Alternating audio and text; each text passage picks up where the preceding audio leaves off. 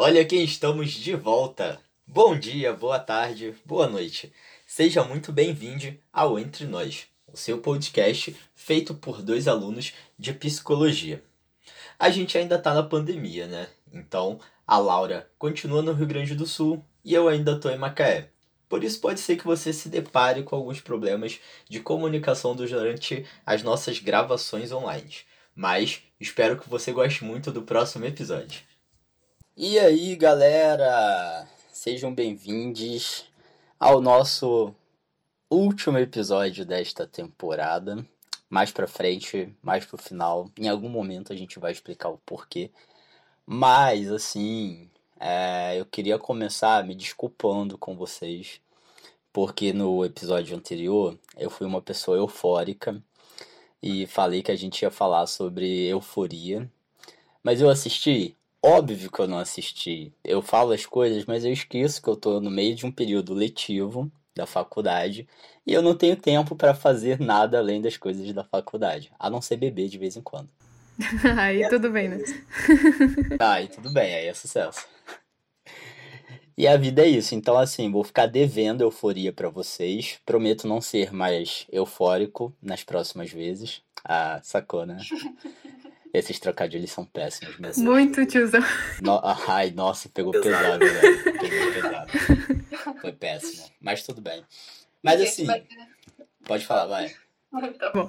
A gente lembrou de uma outra série que fala ainda sobre temas super legais pra gente discutir aqui, que passa também na escola, que é outra outra que todo mundo, todo mundo não, mas assim muita gente conhece, que ela é muito falada, é, todo mundo surta pela série, que é Sex Education, que lançou é, uma temporada no meio do ano passado, eu acho, que falava muito sobre gênero e sexualidade. Quer dizer, a série toda fala, né? Mas é, ela trouxe de uma maneira meio diferente, assim, com aquela diretora e tal, e a gente achou interessante trazer.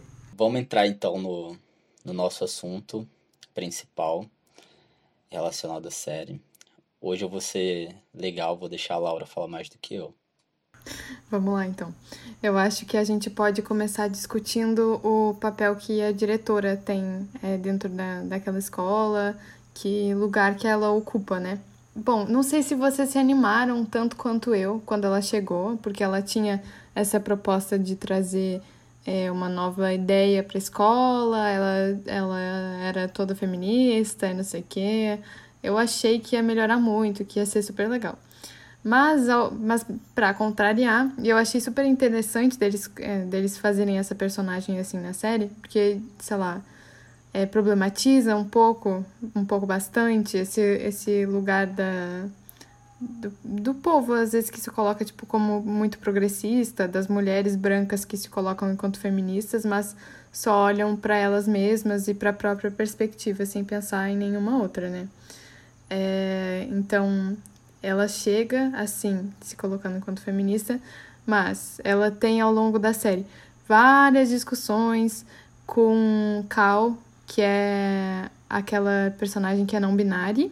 É, tem também outra personagem. Estou falando personagem no feminino porque acho que a palavra é no feminino, no feminino mesmo, né? Personagem a gente na verdade está se referindo aos personagens como personagens, porque a gente não sabe o nome dos personagens, e é basicamente isso. É a diretora, o jogador de futebol, ou não sei o que, o menino da matemática. A vida é, é. isso. Vamos indo assim então. E, enfim, tem várias discussões ao longo da série assim acerca do do, do uso do uniforme, é, que é imposto um, a todos os alunos assim que eles usam usem um uniforme que condi, que, com, que seja condizente com o, o sexo, com a genitália deles. É outra coisa. É, as filas é, são separadas por gênero, os vestiários são separados por gênero. Então, é, a gente vê essa temporada da série trazendo toda essa problematização. É, o que será que isso significa? Será que isso não nos mostra de um controle que se exerce sobre os alunos e sobre os corpos na escola? Aqui, toda Foucaultiana. Toda. toda citando Foucault, como se a gente super fosse fã do. Nas entrelinhas, né? Eu não falei nenhuma vez. é a vida e tal. Não, mas é interessante a gente ter esse debate sobre essas concepções de gênero, sexualidade. É... Eu ia falar teoria queer, mas assim, depois que eu vi a entrevista da Guacira Lopes, onde ela não gosta de utilizar a, a palavra teoria queer. Eu não sabia dessa, não. E eu vou te passar depois dessa entrevista, ela explica o porquê ela não gosta de usar o conceito teoria ah. queer, e ela é uma grande estudiosa dessa área de gênero, sexualidade, é, é, cultura queer e tudo mais. Eu acho que eu sei no, no âmbito da educação. Mas ela não gosta de usar a palavra é, é, teoria queer. Ela prefere estudos queer. Ah, eu achei que o problema fosse com a palavra queer em si. Não, não, ela não gosta da palavra teoria. E aí ela dá uma super explicação, assim. Inclusive, para quem tiver interesse, depois eu vou colocar lá no, no dia que a gente lançar que você estiver escutando aqui, no story do nosso Instagram vai estar tá o link dessa entrevista para quem tiver interesse e entender por que Guacira Lopes não gosta muito de falar teoria queer e sem estudos queer. E aí, só para eu. É, já estou falando de Guacira aqui, né? Só para eu falar para vocês quem é Guacira. Guacira é uma doutora é, e historiadora, primeiro historiadora, depois doutora, em questões queer em questões de gênero e sexualidade principalmente. Ela inclusive comanda o principal núcleo de estudos sobre gênero, sobre gênero e sexualidade do CNPq aqui no Brasil e tudo mais, e ela é uma grande referência no que tange a esse debate na educação, né? E aí é interessante a gente trazer essa conversa não para educação, mas sobre os estudos queer assim, porque não só a série, mas tipo é, é, é um assunto muito marcante e cada vez mais potente, tanto para quem está na faculdade, né? Mas para quem para quem existe, assim, para quem quer é, buscar um pouco de conhecimento, um pouco de atualização, um pouco de leitura, um pouco de qualquer coisa, a gente vê como esse é um debate grande e que a gente já teve aqui antes um pouco, a gente já trouxe outros exemplos do cotidiano, da vida normal mas que, que hoje a gente vai tentar entrar um pouquinho mais para falar sobre isso. Bom, o Will mencionou o problema acerca do, do, do termo queer, e aí eu queria trazer é uma, uma problematização, a outra fala problema e problematização na, na mesma frase. E pera aí que, tipo, eu não trouxe problematização do termo queer, mas sim do termo teoria. Aí aqui tu falou, daí já, já me ocorreu é. aqui, minha cabeça já foi para a problematização do termo queer. O importante é o problema. Exatamente. Mas é, tava lendo um texto esses dias para um trabalho que é, é da, da edição é, da Cult de 2014 sobre teoria queer, que é super interessante para quem quiser catar. Tem um artigo lá que, inclusive, traz a Guacira e tal. É, e aí tem, eles trazem toda uma discussão sobre a problematização do termo queer aqui no Brasil, sobre o uso desse termo. Porque nos Estados Unidos, que é da onde surge esse termo, é, ele tem toda um, um, uma carga histórica de discriminação e de preconceito. Queer nos Estados Unidos, em inglês, significa estranho. Era usado como uma ofensa contra as pessoas. Ao contrário do termo gay lá, que tu pode ver até, sei lá, em músicas de 1950, o povo usando a palavra, o termo gay pra, como sinônimo para felicidade, como alegria. Então, hoje eu estou gay, tipo, para alegria. Não é à toa que temos vários memes aqui, Beijos Melody, aqui no Brasil, que falam disso, né? Mas queer era, era direcionado à ofensa mesmo. Aqui no Brasil, queer é só um termo importado, não tem, não tem esse significado histórico. Então, é, não tem o mesmo, a mesma conotação a gente falar em teoria queer aqui como tem nos Estados Unidos. E aí a gente tem alguns teóricos aqui no Brasil sobre gênero e sexualidade que colocam, é, que sugerem, assim, que propõem o, a utilização de outros termos, do tipo transviado. Tipo, é uma proposta de termo, transviado. Eu não, não. Esse, pessoalmente, eu não curto muito, porque a teórica, inclusive, cita várias identidades, assim, no masculino, inclusive sapatão no masculino. E aí eu. Assim, a, a minha cara quando eu vi a palavra transviado foi a coisa mais sensacional do universo. Puta que pariu. É que une, é, no caso, sei lá, é, questões de pessoas é, que se encontram numa dissidência de gênero e de sexualidade também, mas eu acho que, tipo, não. Assim, une, na verdade, pessoas na dissidência de gênero e um termo pejorativo para falar de homens homossexuais. Mas é que essa é a ideia do termo queer. Era um termo pejorativo, mas que a comunidade é, tomou e ressignificou, entendeu? E aí a proposta seria a mesma, só que acho que aqui o termo, o termo pejorativo. Posso, posso falar, né? O, o viado não, não tá totalmente assim ressignificado ainda, é muito usado como ofensa, então acho que não cabe muito. Mas enfim. aqui, todo esse adendo para dizer que o Will falou na, na Guacira, e aí eu queria destacar aqui uma autora que é não, não binária, vou me referir a ela no feminino, porque ela usa tanto os, os pronomes femininos quanto os neutros.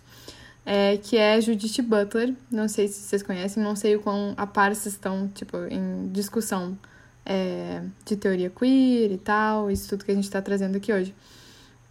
Mas ela é maravilhosa, assim. Ela é uma, uma filósofa dos Estados Unidos, que é uma das principais referências que a gente tem e que a gente fala aqui no Brasil sobre teoria queer. Tem mais uma penca de gente, assim, mas no Brasil ela é uma das mais faladas. E aí ela traz, é, ela tem um livro é, que é o mais conhecido dela, assim, que dá pra gente destacar aqui, que é o Problemas de Gênero, de 1990 que é incrível e bem difícil, assim, também. Ela, ela se apoia em muita gente é, que escreve já de uma maneira difícil. Ela traz muito Sartre, ela traz Beauvoir, ela traz Foucault, ela traz Freud, Lacan. Então, é uma leitura bem difícil esse livro dela, apesar de muito interessante. Mas ela, ela nos traz nesse início. Será que vale a gente entrar nessa discussão, amigo? Acho que, acho que dá, né? A diferença de gênero e sexo. Vai na fé, ué. Vamos lá, então. Aí, ok, essa... Eu vou destacar só essa parte, assim, bem no início, porque eu acho que dá para entender. É... Ela faz... E não é uma discussão, assim, tão recorrente. Eu não vejo ela acontecendo em muitos lugares, assim. Mesmo lugares que falam sobre gênero. Pera, você tá gravando ou você tá me perguntando? Acho que dá pra colocar na gravação. eu tô confuso aqui. eu te perguntei, mas dentro da gravação, entendeu? Ah, boto fé. Eu achei que era no off aqui. Eu tô aqui assim, uai. Fica dinâmico, entendeu? É dinâmico no Entendi. Então vamos lá, ok. Eu... Distinção de gênero e sexo. A Butler traz essa discussão que não é tão comum, assim. Eu não vejo muito ela, pelo menos. Mas é basicamente que a gente normalmente é, diz que sexo é algo biológico e gênero seria a interpretação cultural desse fator que é biológico, não é? Sei lá, diz Butler que Beauvoir bota dessa maneira, assim, também, e outras teóricas famosas, assim, conhecidas. E Aí, o que, que ela faz? Ela vem e ela problematiza, né? Ela diz assim: é, que como é que a gente vai falar no, no sexo como algo biológico, como algo pré-discursivo? Pré-discursivo seria aquilo que é, antecede ao nosso discurso, ou seja, é algo que a gente não precisaria necessariamente da palavra para se referir ou para pensar ou para que isso exista, assim. Mas como é que a gente vai pensar o sexo dessa maneira se a gente nomeia ele dentro da cultura, dentro da palavra, dentro da língua? E assim, é, sexo é, normalmente ele é falado como uma divisão binária, né? Masculino e feminino. Pênis e vulva e vagina e outras, sei lá várias, enfim. Tá, e aí a gente, a gente pode pensar que não, o sexo não se limita a essas duas divisões, a essa divisão binária, né? A gente tem aí é, pessoas intersexo, a gente tem é, uma dissonância que pode acontecer, tipo assim, uma pessoa pode ter é, cromossomos XX e pode é, ter as genitálias é, masculinas. Isso pode acontecer, sei lá, podem acontecer muitas variações dentro da dessa, dessa identidade intersexo, né? Então, sexo, a gente, a gente já parte daqui, entendendo que sexo não é binário, já é uma primeira problematização. E aí, depois disso, a gente, a gente retoma aquilo que eu falei primeiro, é que como é que, como é que ele vai ser pré-discursivo? Se a gente só consegue é, lidar com sexo a partir do discurso, a partir da linguagem. E, e cara, tipo, você falando assim, é, por incrível que pareça, eu lembrei de Foucault e tal. Porque o Foucault, ele tem uma frase em. Não lembro que parte do Herculine Barbin, que ele pergunta assim: é, precisamos verdadeiramente de um verdadeiro sexo? Eu fiquei assim, até que ponto realmente a gente precisa dessa dessa fixação ali desse a, dessa marcação, saca? De, da, da sexualidade, da questão de gênero. Tipo, não, você nasceu assim, você tem que morrer assim. Você não pode ser nenhum nem outro. Você não pode ser os dois. Você não pode ser um terceiro ou um quarto termo que não existe foi inventado depois que meu tataravô morreu, saca? É, é, é isso. A, a conversa é essa, saca? Pensar. E, e, e aí você pensa que louco. Tipo, cara, o Foucault já falava isso. E até hoje a gente ainda carrega essa mesma pergunta e tudo mais. Eu não vou lembrar de que ano que é esse, essa, esse texto do Foucault, mas a gente sabe que é lá na casa dos 1980 ou menos para baixo, assim. Então, uhum. pensar que a gente está em 2022 e o cara falou isso, tipo, vamos dizer, 1980, eu sou péssimo decorando números, então obviamente eu não vou saber. Eu, eu às vezes esqueço a minha própria idade, vou decorar o texto do Foucault. Não vou, gente. A vida é isso. E tal. E aí, eu tava aqui pensando também, tipo assim, tá, beleza, a gente tá falando um monte de coisa sobre teoria queer, sobre é, estudos queer. Me corrigir, gente. Pode ficar tranquilo. Sobre estudos queer, sobre gênero, sexualidade. E a série? Cadê a série nesse sentido? Porque a gente tá falando, a gente. O, o problema é que quando a Laura e eu a gente começa a falar sobre questões de gênero e sexualidade. A gente não para nunca mais. A gente fica horas aqui falando e falando e falando. Mas vamos lá, vamos tentar linkar mais ou menos essa conversa assim com a série e as marcas que essa que essa conversa toda é, que a série apresenta a partir dessa conversa toda, porque a gente sabe que todo esse debate, toda essa situação, elas marcam o corpo da pessoa, né? E aí, quando a gente fala de, de marcação, não é uma marcação física, obviamente, não estamos falando assim de uma cicatriz física, mas de uma marcação existencial, é, é, emocional e psicológica na vida dessa pessoa.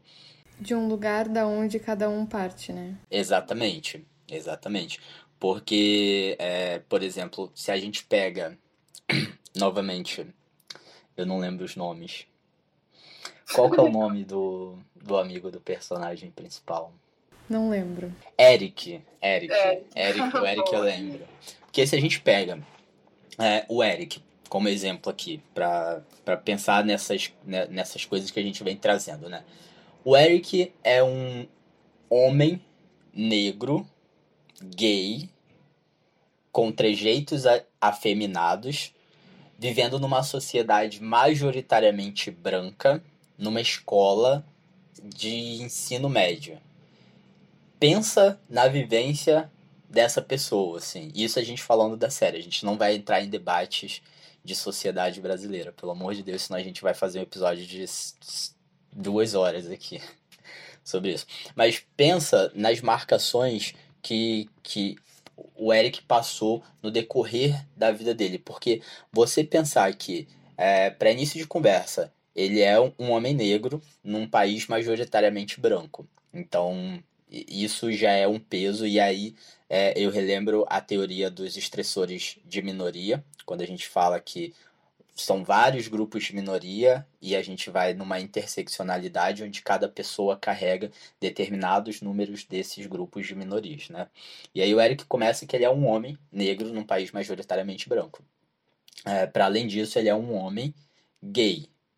Ele é um homem gay com trejeitos afeminados. Então, tipo, você, ele tem aí três marcadores que influenciam no desenvolvimento dele, porque é, é quando a gente pega esses três marcadores, e principalmente falando, é, levando para o lado que a gente está conversando aqui, quando a gente pega uma criança que ela foge do padrão cis heteronormativo, que é, que é o padrão dito normal na sociedade de comportamento, a vivência escolar dessa criança, a vivência social dessa criança, ela é uma vivência, de certa forma, traumatizante porque essa criança ela vai ser excluída de determinadas brincadeiras, de vários momentos é, de grupos. Essa criança ela vai é, crescer ouvindo os famosos apelidinhos que a gente conhece. Ah, viadinho, ah, mulherzinha, não sei o que, não sei o que, frutinha, isso e aquilo. E, e essas são as marcas que eu tento é, trazer nessa conversa, assim, de como é, essa, é, essa vivência que ele vai ter na infância vai ficar marcada e vai afetar a, a o seu desenvolvimento e principalmente a vida adulta, né? É, a partir de toda essa vivência que ele, vai, que ele vai carregar da vida infantil. Sim, tu tá. Assim, a série é adolescente, né? Os personagens são adolescentes, mas a gente. Mas tu mencionou a infância agora algumas vezes e aí eu lembrei é, do texto que a gente estava conversando antes e lembrei de uma exposição que teve aqui no Rio Grande do Sul e teve no Rio de Janeiro também, mas quando ela veio aqui para o Sul, ela foi é, ela foi cortada, ela foi barrada, é, cancelaram a exposição que era é, uma exposição que tinha uns quadros, tinha umas obras, eu acho, esculturas, eu não lembro do que, que se tratava exatamente, mas falava de crianças queer, falava da criança viada. É, não sei, me, me lembrei disso agora, mas é. Como é importante, assim, que se tenta negar o tempo inteiro. Tu falou de como é, Foucault estava escrevendo, sei lá, em 1980 e hoje a gente ainda não, não parece que assimilou, ainda não, não parece que entendeu essas coisas que ele estava escrevendo. Eu acho que aqui já vamos puxar no Freud. A gente pode lembrar do, do querido Freud, que é, falava numa sexualidade infantil em 1900, tipo, há muito tempo. E hoje a gente tá aqui fazendo o quê? Negando uma sexualidade infantil, negando a, a possível, tipo, a, a existência é, de crianças viadas, de crianças que é, performam de uma maneira que não é a esperada pela sociedade e não é a que é, que não é aquela maneira esperada pela sociedade e que não é aquela que é mais favorável para o controle dos corpos. Aproveitando que a gente estava falando no Foucault. É, e aí, algo que me ficou na cabeça quando tu falou, tipo, até que ponto essas categorias todas que a gente é, inventa, que a gente fala, é, até que ponto a gente pode usar elas e tal. Eu fiquei pensando, bom, até que ponto elas não são é, categorias de controle para facilitar o nosso controle. E aí aqui retomo o, o que eu estava trazendo sobre o uniforme, é, sobre as discussões acerca do uniforme, do vestiário, das filas, é, tudo isso separado por gênero dentro da, da escola, de, da, da série Sex Education. Sim, sim. Não, verdade, assim. Eu tava. Eu, eu tinha internalizado para mim mesmo que eu não ia falar de masculinidade hegemônica no episódio. Porque quando eu falo de masculinidade hegemônica, eu falo pra caralho. E tal. Mas aí essa última fala que você colocou agora me levou para onde? Pra masculinidade hegemônica. Porque pensando na série, em questão de comportamentos e padrões e tudo mais, é, eu vou me utilizar de novo do, do Eric. Só que dessa vez, é, para trazer na verdade como personagem principal o Adam, que é o personagem que se descobre bissexual na segunda temporada, eu acho, no final da segunda temporada e, e tudo mais, para falar dessa, dessa questão comportamental e da masculinidade hegemônica. Porque quando a gente fala de masculinidade hegemônica, a gente está falando de hierarquização de poder, de padrões, de comportamento social e tal, até porque a masculinidade hegemônica é, ela surge como esse padrão de práticas e é, práticas sociais e comportamentais, né, para assinalar, para mostrar é, a dominação de um determinado grupo de quem? De homens sobre determinados outros grupos de homens, mas principalmente em grupos de mulheres. Só que aqui eu tô falando de homem e homens, né? Porque a gente tem o homem hegemônico,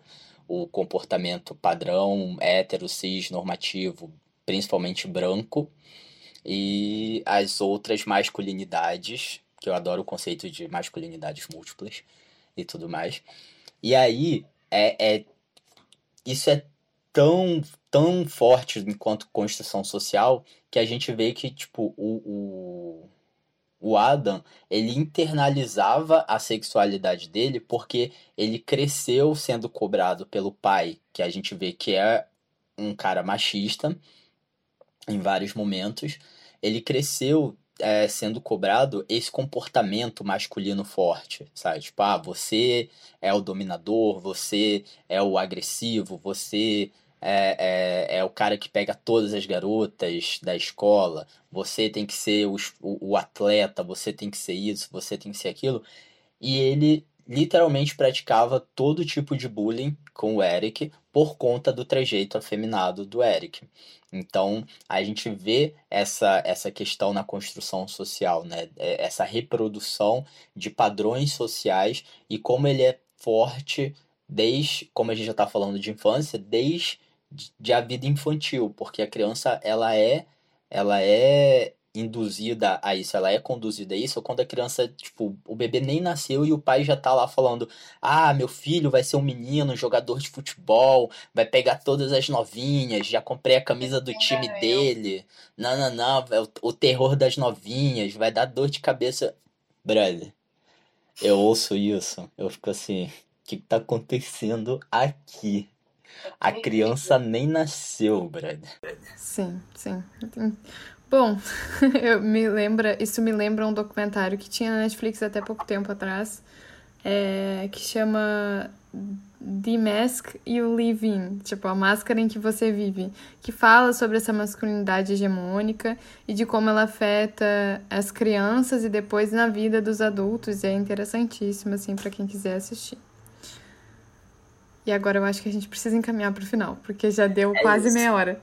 Mas eu avisei que quando o tema é esse, a gente fala muito. E a gente realmente fala muito quando o tema é esse. E a gente ainda tá, ainda tá se segurando aqui, porque eu tô pensando, a gente falando sobre estereótipos que aparecem na série, né? Fiquei pensando no, nos personagens lá, aquele menino do do, ai, do esporte e a menina nerd, que os dois são negros e é, era cobrado deles que eles fossem, tipo, é, sei lá, os alunos prodígio, porque só assim eles prestariam, meio que Exatamente. nessa energia. A gente também não, não entrou em, em debate, tipo, como a Maeve, por exemplo, que tem um comportamento não feminilizado, né? Então ela foge da feminilidade hegemônica é, eu ia dizer, não, não. feminilizado se tu pensa em, na feminilidade hegemônica, né? Obviamente. É, é por isso que eu complementei, se ela foge do padrão feminino hegemônico social, da construção social, e de vários outros personagens que, que a gente poderia desenvolver. Mas a vida é isso, a gente. Sim, a mãe é, do Oates também, maravilhosa, lá, engravidou aos seus 50 anos também, quebrando sei lá, trazendo uma questão também que não é muito, muito discutida, que não é muito colocada em filme, em série e tal. Ah, eu discuto muito a mãe dele porque eu fico assim, gente. Ela não faz terapia. Tu não gosta? Ai, eu amo ela. Não, não é que eu não gosto, é porque, tipo, as problematizações que ela apresenta, eu fico assim, uma terapia na vida dela, porque ela é terapeuta sexual, mas falta uma psicóloga na vida dela para resolver essas questões amorosas dela. Mas enfim, não vamos entrar nesse debate aqui. E para ela atender também, né? Importante vamos a gente fazer terapia. Para os finais. Enquanto psicólogos. Bom, acho que quer, quer encerrar assim? A gente pode encerrar dessa maneira. Não, acho que é isso. Acho que, que é um debate muito longo, assim, que, que a gente pode voltar na próxima temporada, como eu falei lá no começo. Esse é o nosso último episódio. E aí, meio que explicando para vocês, é porque a gente sempre deixa claro que são dois universitários, né? E a gente tá indo pro final de período. A gente acabou de perceber que a gente tem uma média de oito trabalhos para entregar um atrás do outro. E detalhe, eu e o Will, a gente tá juntos em todos, então. Basicamente isso. Então, assim, zero vida a partir daqui. E aí a gente também não quer é, é, se forçar a gravar é, episódios e não gravar da forma que a gente gostaria de, de gravar com, com profundidade. Mas esse debate vai retornar na próxima temporada, com certeza. Então vocês podem aguardar. E contem pra gente se vocês se interessam por esse tema, o quanto vocês conhecem, o quanto vocês têm interesse nele mesmo. O que, vocês acharam desse episódio de hoje? E se vocês têm alguma sugestão de tema, de conversa pra gente, pra gente trabalhar, pra gente desenvolver na próxima temporada. E a gente é vai estar tá aqui de férias da, das gravações, mas a gente vai estar tá lá, no, lá no Instagram, se vocês quiserem conversar e tal, por mais que a gente não poste muito.